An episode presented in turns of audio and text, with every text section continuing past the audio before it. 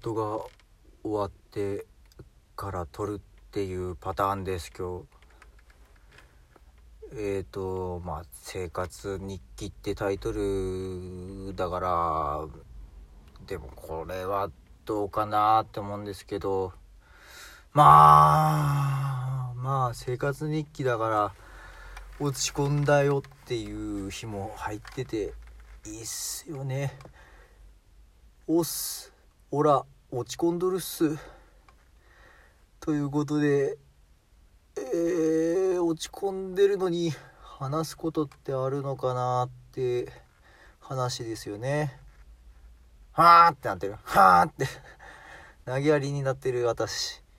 それも生活だよ。生活。生活。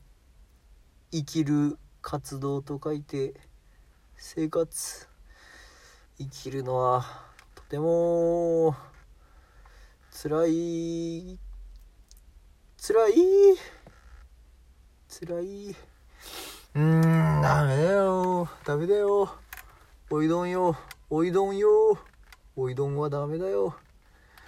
ああああじゃないんだよ。ああじゃあ。あでもない。こうでもない。ああでもないこうでもないの。ああとこうってあれとこれのことなんだろうなって思います。ぐっすり眠るっていうのは good sleep の略なんですってね。それでぐっすりって言うんですってね。へえあのまあ強いて話すとすればなんか一生懸命とか本気になってやったことが俺ないないんじゃねえかなって気がするんですよね。うん。仕事で本気出せって言われたらどうしたらいいもんですかね。本気。仕事で本気出してやってみなよみたいなね。うーんってもんですよ。うーんって。とにかくねあの自分が悪いとこでもありいいとこでもあると思ってるんですけど人と比べてはいけないと思ってるんですよね。とにかく。だから何て言うんですか？そのあいつに負けちゃダメだよとか言われるんですけどあいつはあいつじゃないですか。自分は自分だからその何て言うの？いいところとか得意なこととか、嫌なこととか下手くそなとことかっていうのはやっぱ個人の問題であってっていうのがもう逃げなんでしょうね。お前それで逃げだよって言われるんだろうな。うーん、だから、なんて言うんですか、その、あいつにあそこで負けちゃダメだよみたいなのもあると思うけど、それは得意不得意とか、そういう問題じゃないのかなって。確かにそれを認めるよ。それは認めるんですけどいやじゃあそこが弱いんだなってわかるけども。でもね得意不得意ってあるじゃないですかって思うんですよね。だから僕はあの人と比べるんじゃなくてこう昨日の自分に勝てればそれでいいと思ってしまうんですよね。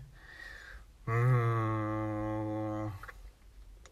昨日の自分よりも自分が今の自分がこう少しでも良くなってれば俺はそれでいいと思うんですよね。なんか周りと比べてしまうとこう悲しくなってしまうんですよね。ああ自分ってああダメなんだな。これもダメなんだな。それもよくできないな。みたいな。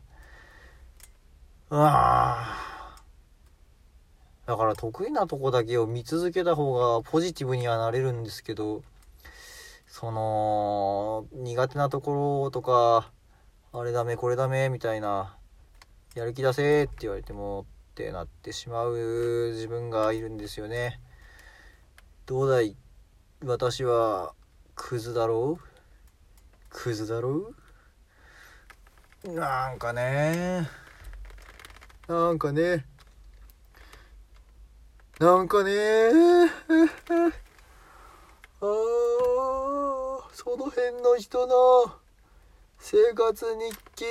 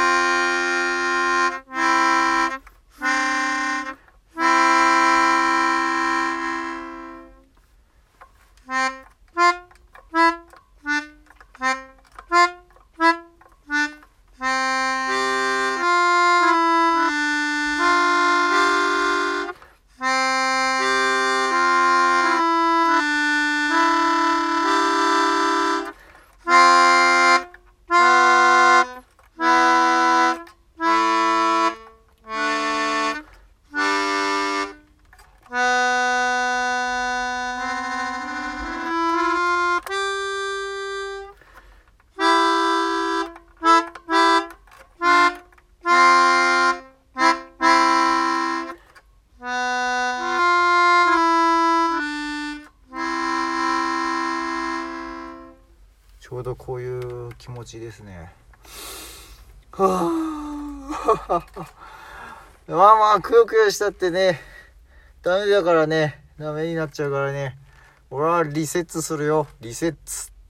寝て、リセット。で、もう一回自分に負けへんっていうことで頑張るよ。っていうのは、ダメだろうけどね。あでもあれもこれもダメだダメだってなるともうダメになって折れちゃうからね。ああ、ああ、ああ。骨が折れて、あ炭治郎じゃダメだよ。骨が折れてる炭治郎じゃダメだよってなってしまうんだよ。ああ。ああ、前回はあんなにテンションが高いみたいな変な喋りだったり、なんか、落語家みたいな喋りをしたのに、今回はこんな、ぐでんぐでんしてますよ。ぐでんぐでん。いやー、あ、あ、あ、こんな放送ね、やめたくなっちゃうよね。聞きたくなくなるよね。でもな、生活日記だからな。うん、すべて言って、俺は今こんな状態みたいなのをね、記録していった方がね。うんなんか最後に面白い話でもよう。僕が中面白いハードル上げすぎだな。面白い話じゃないよ多分なんか恥ずかしい話だな。恥ずかしい話を一つ。僕は中学校の時の話なんですけどあのですね卒業式の日？卒業式の日に学校に行って自分の教室に入った瞬間にですね僕の机の上に花が置いてあったんですよ。花っていうかあの胸につけるあのブローチみたいな。花あの花の後ろに安全ピンとかついたやつ。あれが僕の机の上にこう箱でこうバーっていっぱい入ってるやつ置いてあったんですよね。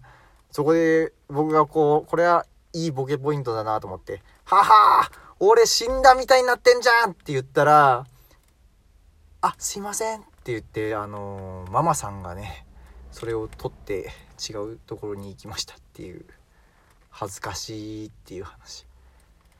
そう、はは俺死んだみたいになってんじゃんって言って、こう、何もなければね、ははははってこうみんなでこうなってたと思ったんですけどあすいません」ってそこにすぐそこにママさんがいて「あごめんなさいね」って言っちゃってあー気まずいっていうお話です。以上。えー、おしまいです。ありがとうございました。